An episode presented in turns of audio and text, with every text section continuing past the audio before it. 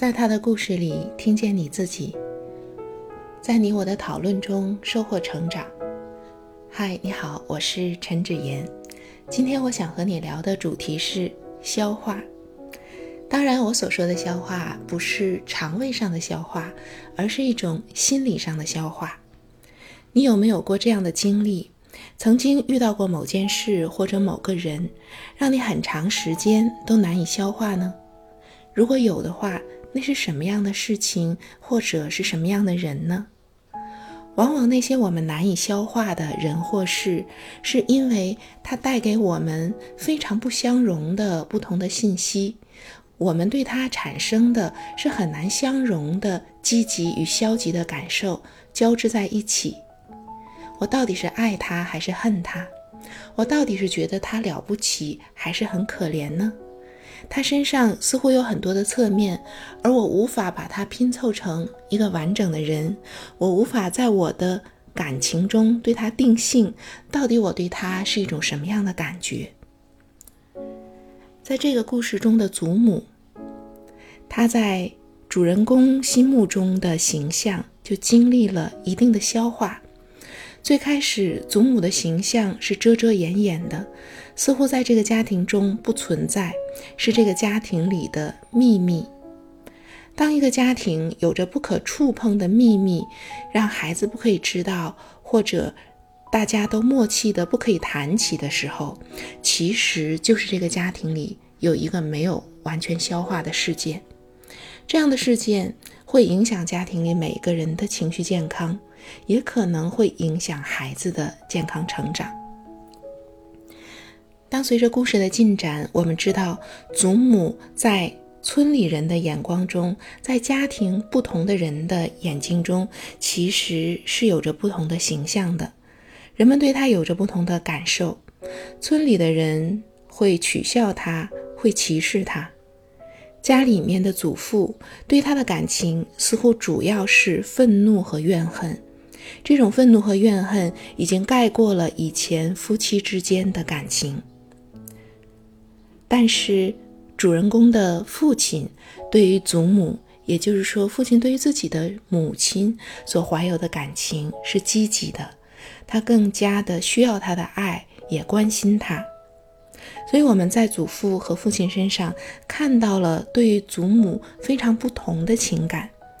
而故事的主人公作者自己是需要去消化这些的。心理学里面有一个概念叫做认知协调理论。所谓认知协调理论，指的是在我所获取的各种信息之间，如果出现矛盾的话，我就需要或者屏蔽掉某些信息，认为那些信息是假的，或者要有更复杂的内心的能力去整合它。当祖母的形象被有些人恨、被有些人唾弃，而被父亲所珍惜、所渴望的时候，那么主人公要怎样看待自己的祖母呢？爱和恨在他的心中怎样交织、怎样交战，最终达到一种和解呢？如果达到和解，这就是我们对这个人或者这件事的消化。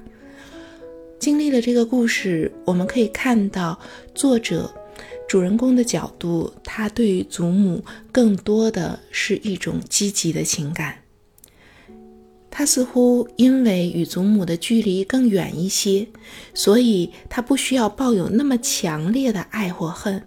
对他来说，不是那么强烈的爱和恨，也是更容易消化、更容易整合的。而对于父亲来说，他可能必须要压抑对祖母的一些失望和怨恨。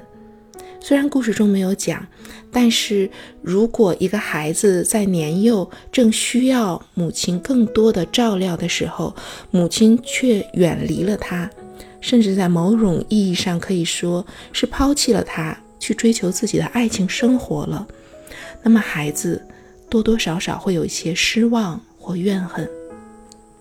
但是父亲用对积极的情感去克制或者忽视了消极的那一面，从而达到了一种表面上的消化。